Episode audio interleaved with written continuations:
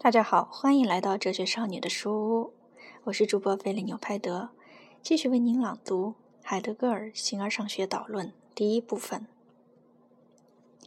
我们下一步的任务在于展开究竟为什么在者在而无反倒不在这个问题。这个问题是从什么角度提出的呢？首先，这个问题是通过问句的形式表达出来的。可以说，问句给出了问题的大概轮廓，因此对这个问句的语言上的理解必然是相当宽松的。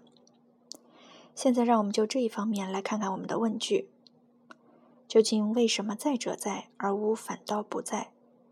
这个句子包含“究竟为什么在者在”这一片段。问题赖此片段其实已经提出来了。问题的提出由两点构成：一，要把进入问题的东西的确定陈述法探寻出来；二，要把被探寻的东西探寻到什么情况中去，要按照什么而追问陈述出来。因为什么是被探寻的，什么是在者？这一点必须鲜明而毫无歧义的指明。要追问什么，什么被追问，即是为什么，也就是说理由。在问句中还继续写着“而无反倒不在”，这只不过是附加部分。此附加部分是为手需松弛而有导引作用的论说而冒出来做一语气转折的附加语。此转折语。对被探寻者与被追问者都没有说出什么更多的东西来，乃一有所渲染的空泛词藻。甚至可以说，倘若没有这种附加的，仅仅由于不那么严格的说法泛滥所造成的转折，问题就更加清晰和一一针见血。究竟为什么在者在？然而附加句而无反倒不在。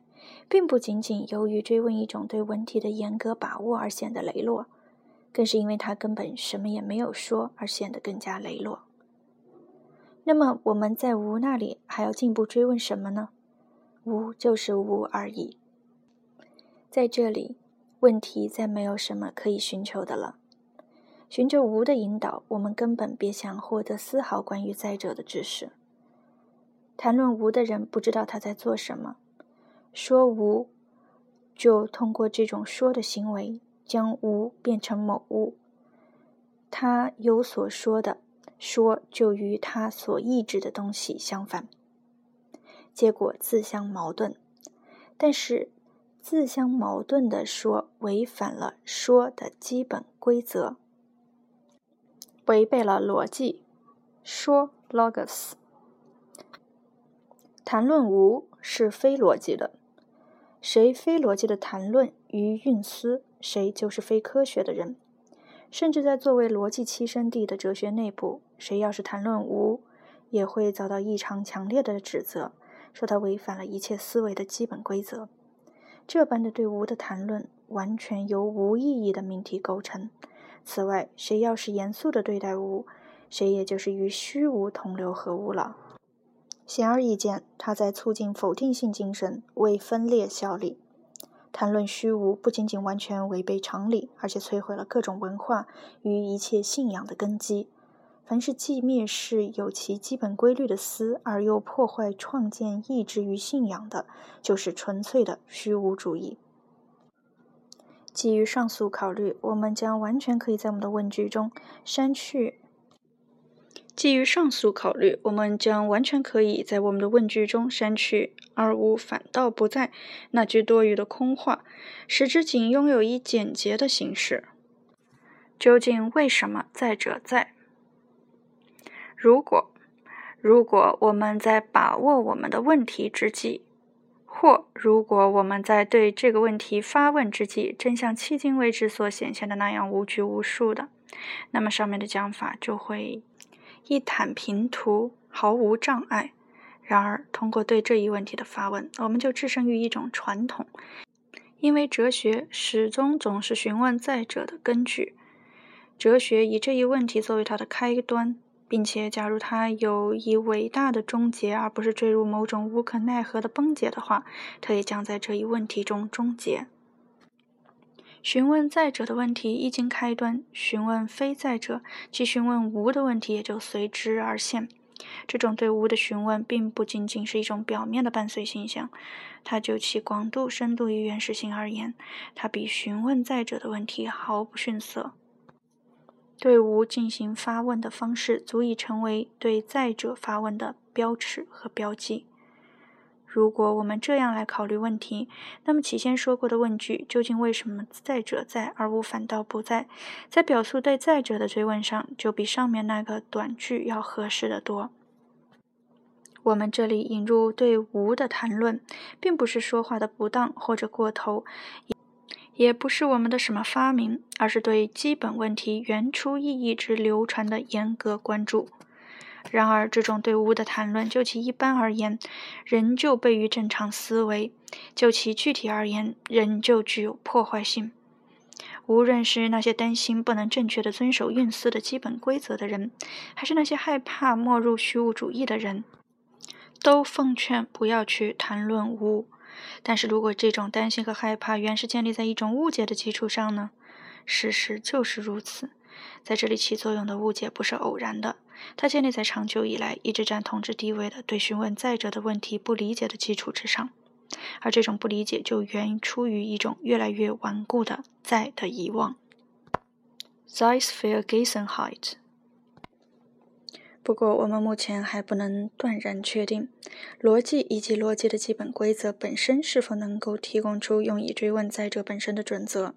或许可能恰恰相反，我们所熟悉的全部的似乎天赐的逻辑，正是直基于在对询问在者的问题的一种完全确定的答案之上。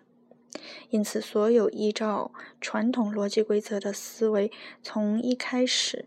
就根本不能，哪怕只是理解一下询问在者的问题，更不需要说实际展开这一问题和回答这一问题了。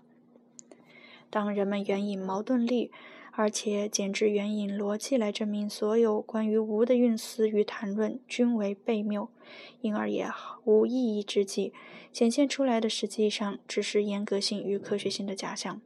在这里，逻辑被视为确保永恒性的法庭。任何一个有理性的人都绝不会怀疑他判定说法正确性的最初和最终权威。谁要是不按逻辑说话，谁就被嫌疑为胡说八道与明显的不负责任。而这种单纯的怀疑又已被作为证据和反驳，从而不再去做进一步的与本真的深思了。实际上，人们并不能把无当作某一外在事物。像与山或任何一种对象那样来谈论和处理。从根本上说，无是所有科学都无法通达的。谁要想真正的谈论无，就必须成为非科学的。不过到目前为止，大为不幸的是，人们以为似乎科学思维才是唯一的和真正严格的思，唯有它，也必须是它，才能成为哲学运思的准绳。可事实却正好相反。一切科学的运思都只是哲学运思衍生出来的和凝固化了的形态。哲学绝不由，也绝不通过科学产生。哲学与科学绝不齐肩并行。相反，哲学位于科学之先。这种先并不仅仅是指逻辑上的，或者它处于科学总体系的范围内。哲学处于与精神性的此在的一种完全不同的领域中和地位上，只有诗享有与哲学和哲学运思同等的地位，但是诗与思又不相同。对于科学来说，无论什么时候谈论无，都是大逆不道和和毫无意义的。